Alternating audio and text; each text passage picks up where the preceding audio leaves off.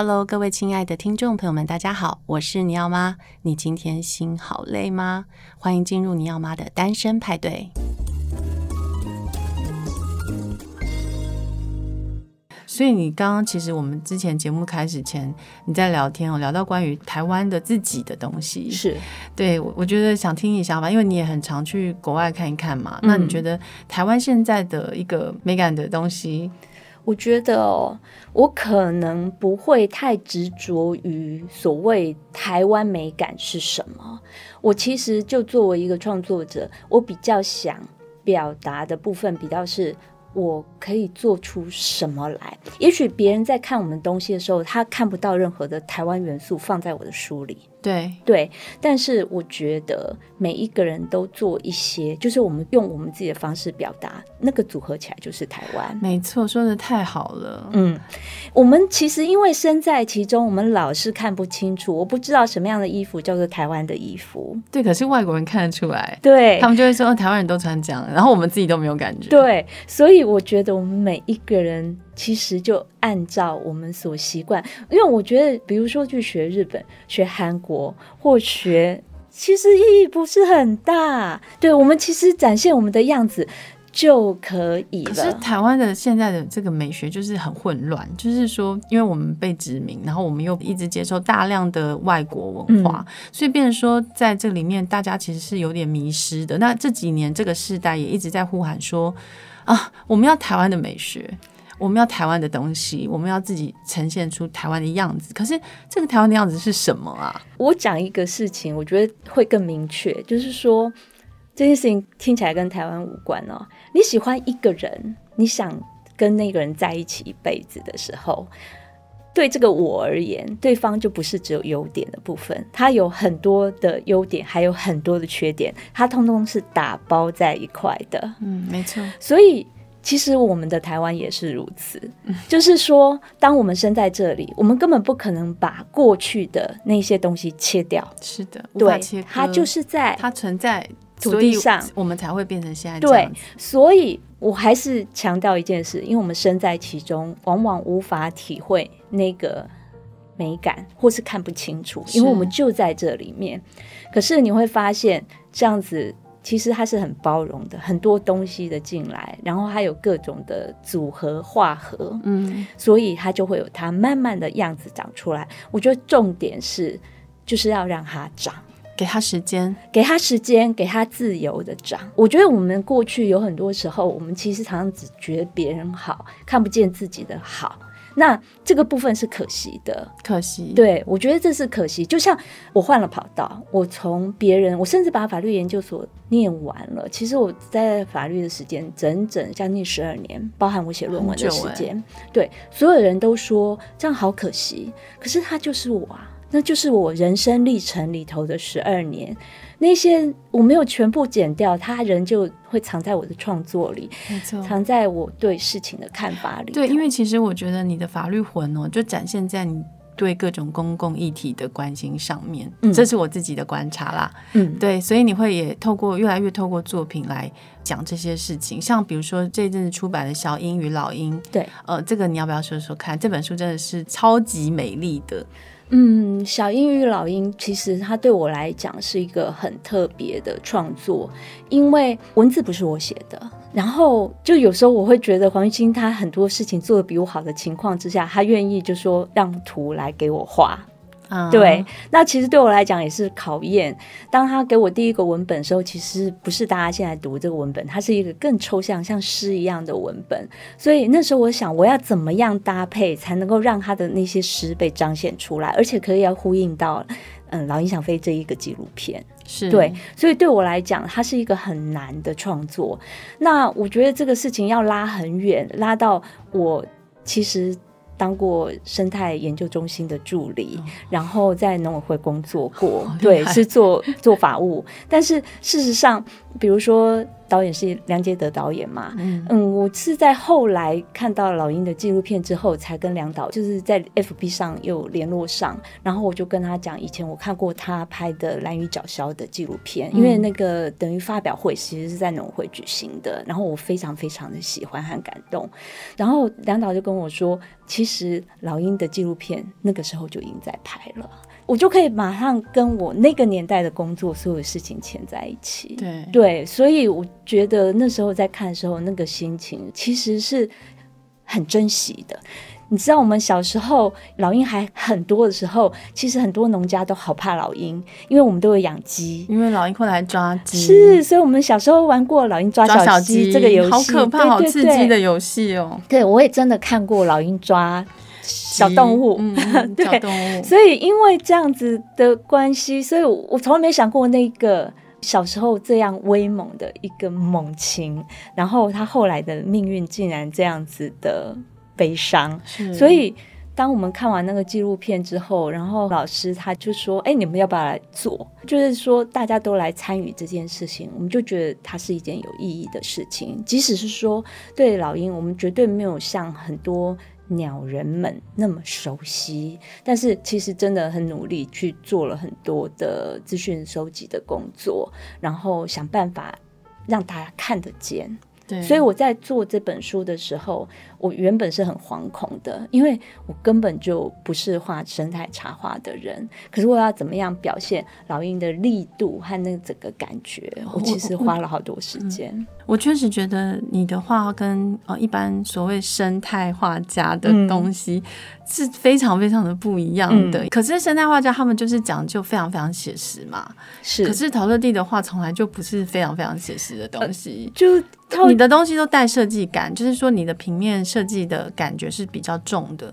而不是那么写实。嗯、所以你会以色块为主，你会以整个构图去、嗯、去想说，哎、欸，我要怎么样表现这个构图上面的张力。嗯，我觉得你比较像是这样。我说一个这一本书为什么图会变成这样的一个前期，因为其实我记得他的前一版还是诗的状态的时候，其实黄玉清写的前三页，嗯，第一页只有老鹰，第二页只有响，第三页只有飞，哇。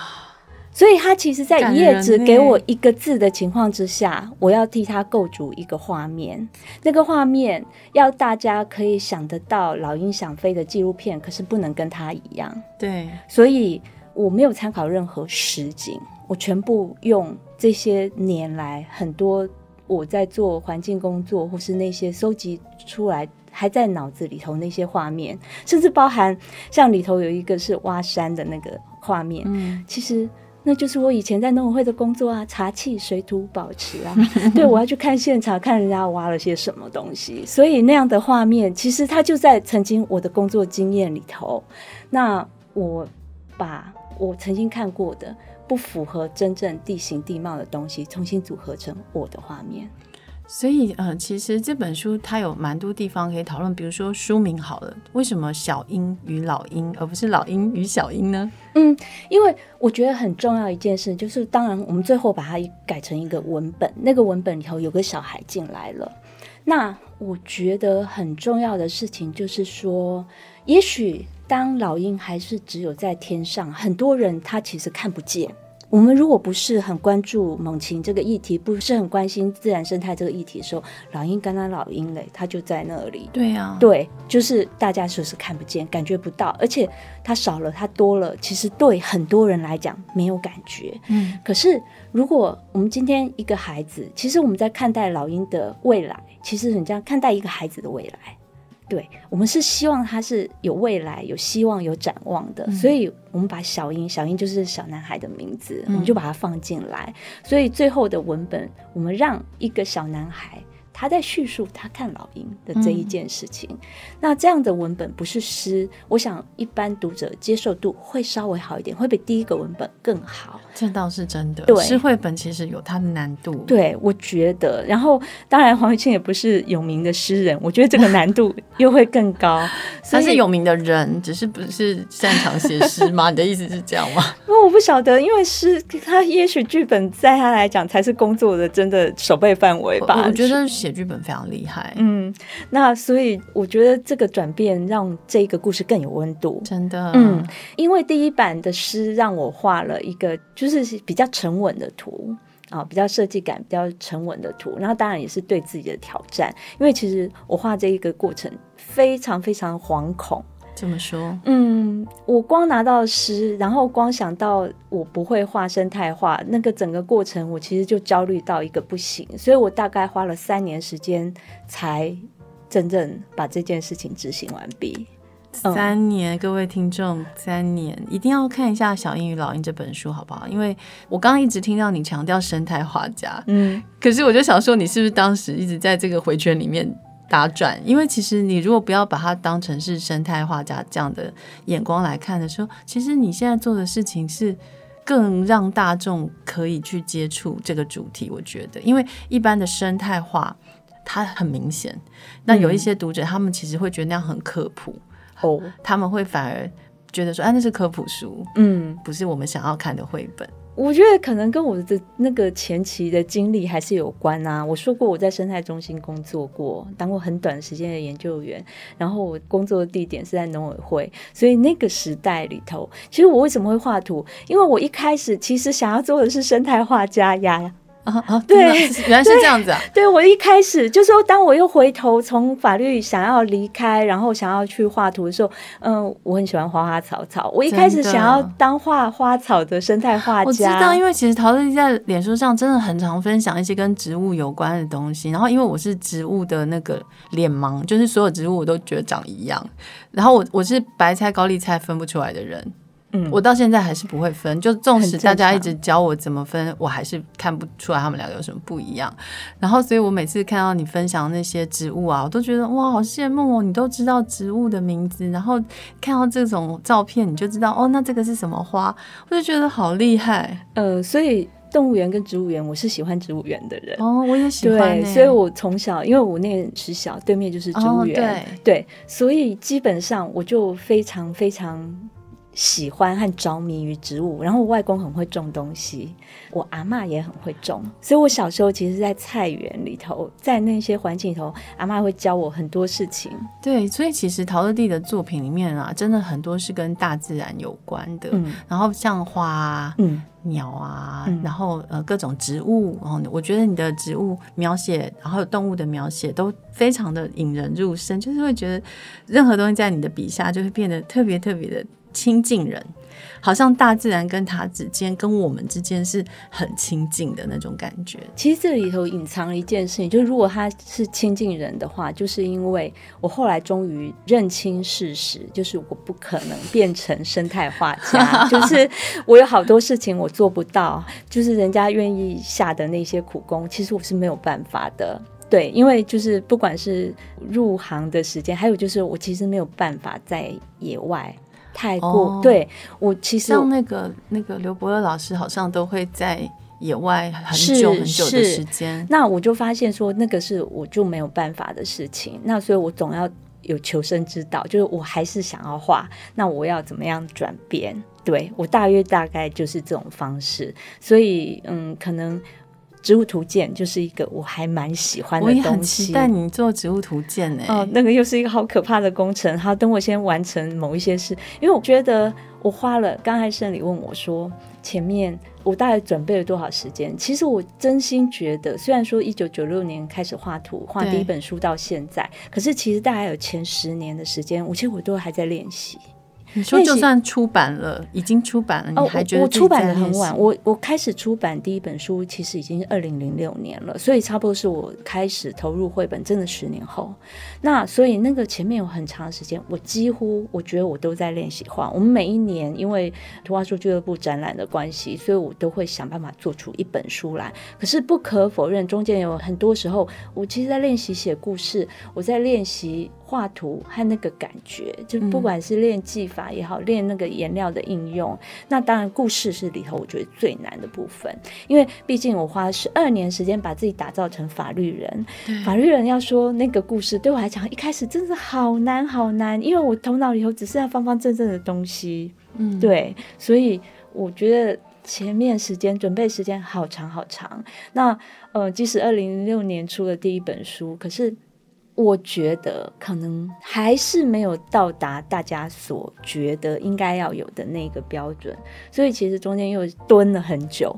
那我真正后来其实二零一二年才再出第二本书，所以大家看到我的时候，我都会笑说，我其实是很老的新人画家，嗯、因为那个时候我已经四十五岁了。嗯、我从来没有想过说，真正做绘本画家的这样子的一个身份，其实是四十五岁以后才开始。那大家可以想象，这样的时间里头，我现在剩下的时间，然后各种体力上头的那种，嗯嗯，不再像三十几岁那么好的时候，但是。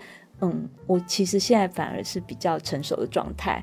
不管我在写故事或是画图这件事情，或许都更好一点点。可是体力却大不如前，嗯、所以我其实如果问我说我有没有焦虑，有，我会很希望我想要做的事情可以都把它做出来。完成，对啊，对，植物图鉴，拜托，我很想要一本，这边已经有加一了。好，植物图鉴我先记着。好，我希望我会做得出来。对，因为一般的植物图鉴也是都很写实，所以我还蛮期待你。不那么写实的植物图鉴，可是我又能认出那个植物来，嗯、因为我其实很喜欢去爬山，嗯，然后在山里经常看到很多有趣的植物，但是我都不认得，也叫不出名字。嗯，台湾很宝贵的地方是哦，我在有一次这样子爬过京都某一条小径，其实就是鞍马到贵船这样一条小径的时候，我才发现台湾任何山径里头最美妙的事情，你知道吗？台湾第一批植物，就是我们这样子。闷着头一直努力往前走的那个当下，我们可能只能看到我们脚周遭的那些植物。对，台湾的地皮植物的复杂性远比日本多，哇，多很多。其实我们会觉得京都好像有很繁盛的花花草，因为它们都长得很美嘛。是，可是事实上，我那一次才真心的体会到说，哇。我如果这样子闷着头在台北这样随便这样走一条路，可能我看到的草比京都来的多很多。真的，嗯，那你这样一超超有体会。好想要一个导览哦，就可以大家走山导览一下，就是这些地批，然后以及这些植物。可是我不是每一个都认得，可是就是我看到的时候，我知道说哦，这个很不一样。我看到的那个种类，就是每一个平方每一脚步看到的视觉的东西差非常多，嗯、那个量差非常多。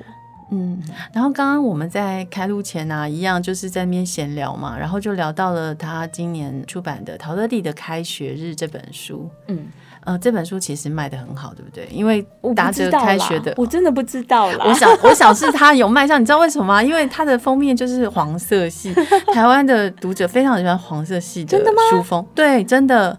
哦，我觉得这个设定就是基本上就已经很抢眼，因为它放在台面上就是很漂亮，或者是放在网络书店也很显眼，然后又搭配着开学日的这个议题出版哦。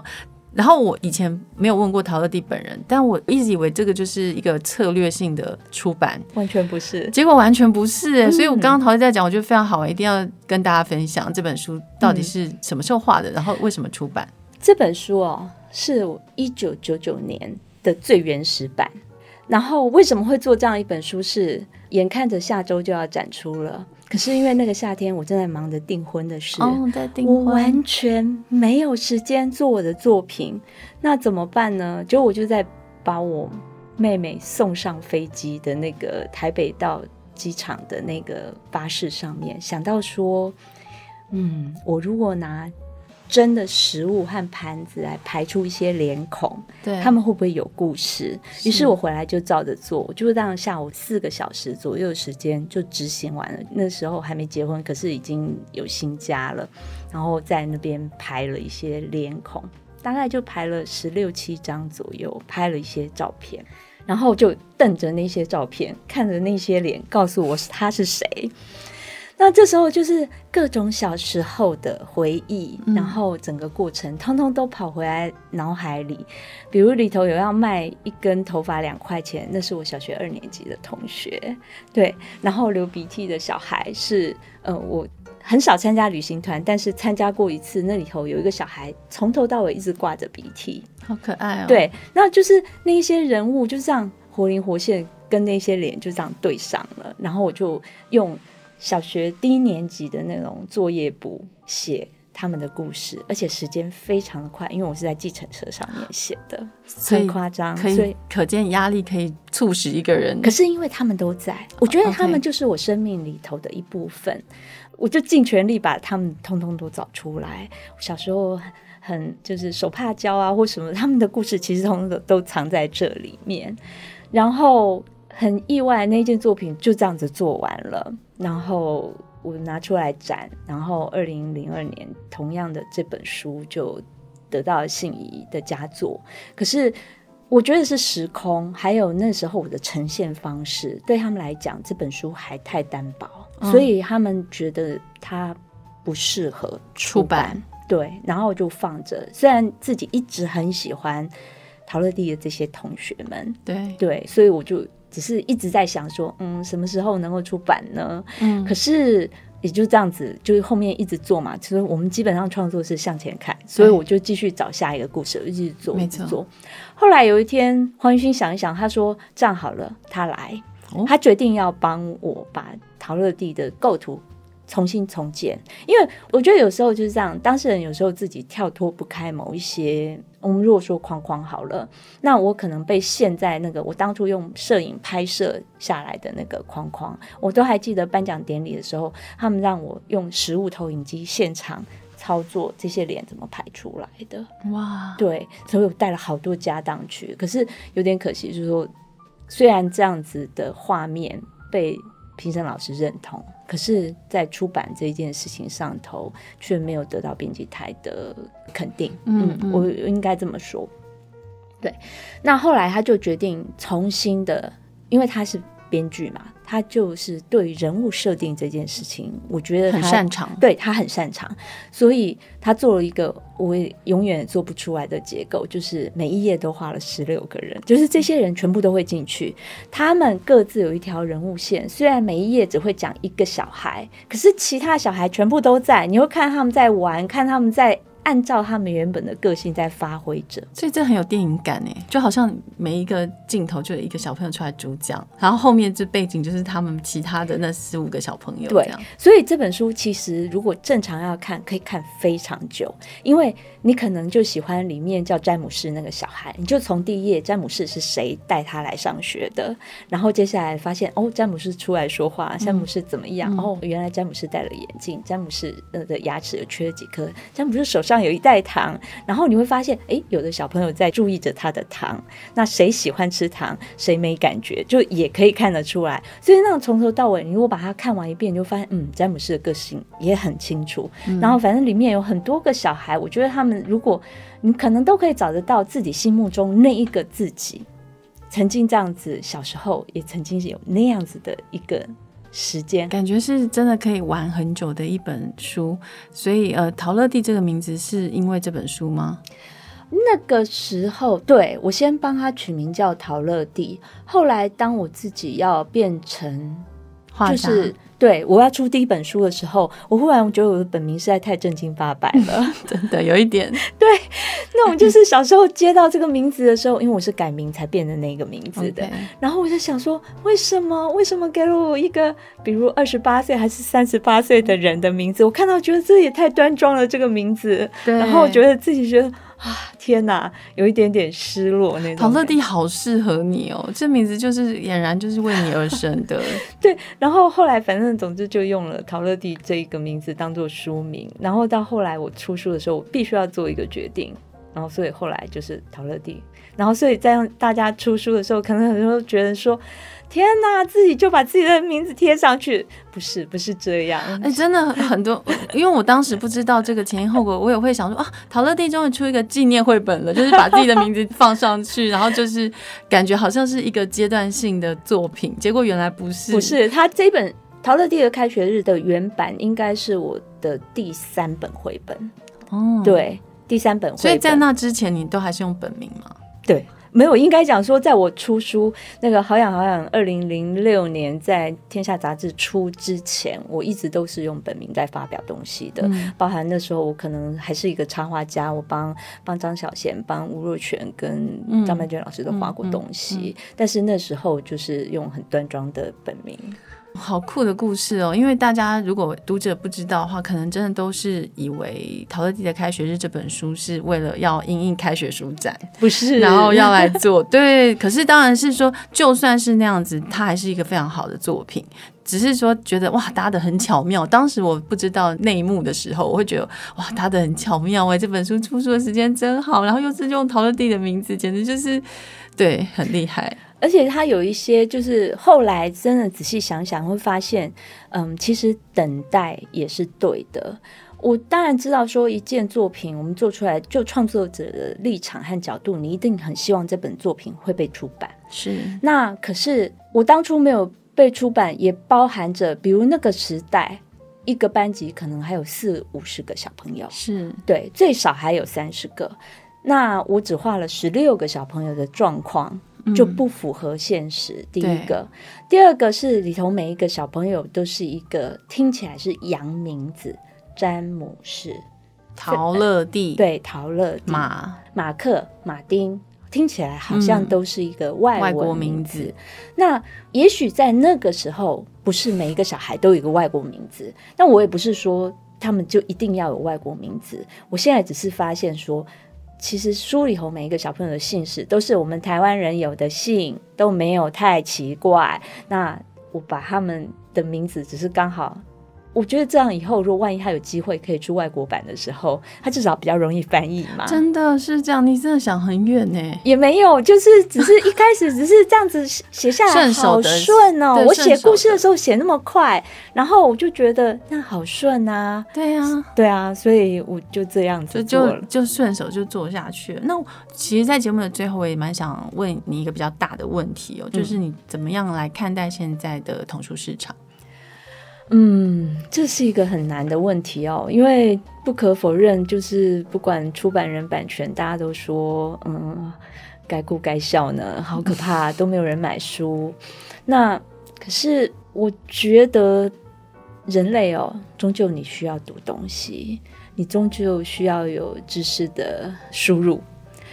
虽然它有很多种面貌，它可以是从影片，可以从很多种。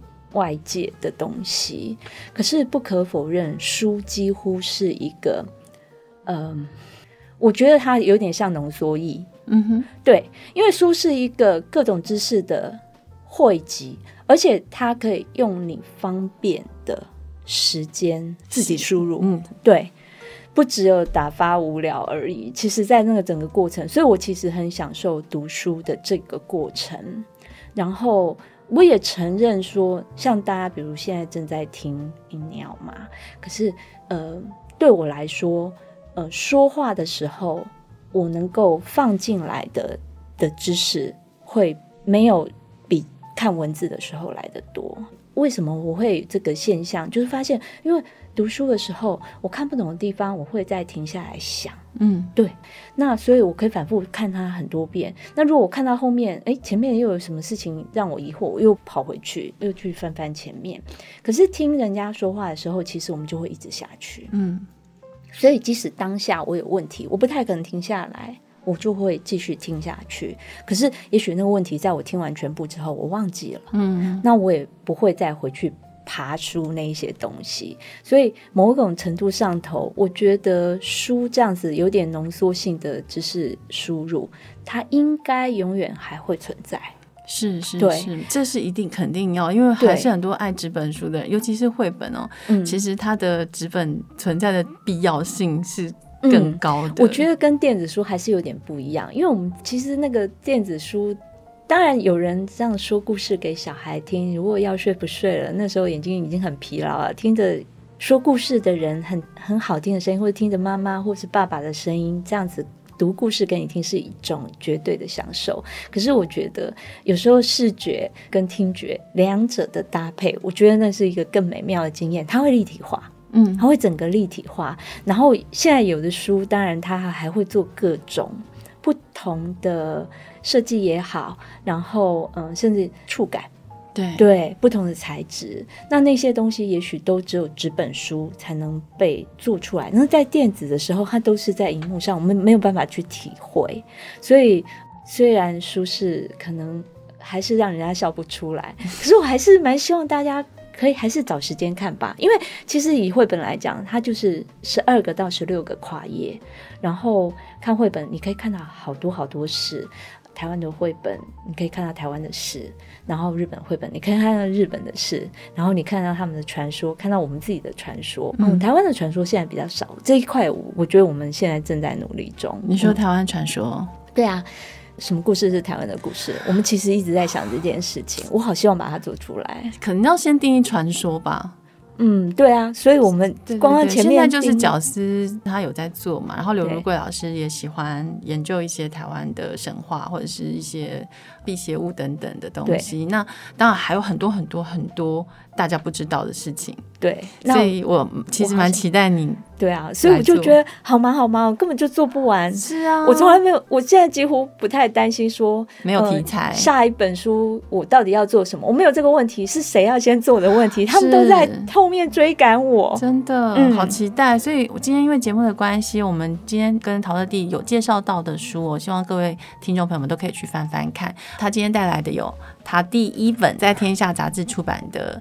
好养好养，但现在是新月新月书房对，对，然后还有好吃好吃是同一个系列的作品。对，再来就是小英与老鹰，这个是陶乐蒂他用一个新的不同的以往的技法来画的，然后它是以老鹰想飞这个主题所延伸出来的一个图画书，所以呃文字是黄玉清。跟他一起共同创作的，嗯，应该算黄玉清，对，全部都是黄玉清。黄玉清文字部分，然后图的部分就是陶乐蒂处理，就是《神雕侠侣》的组合啦。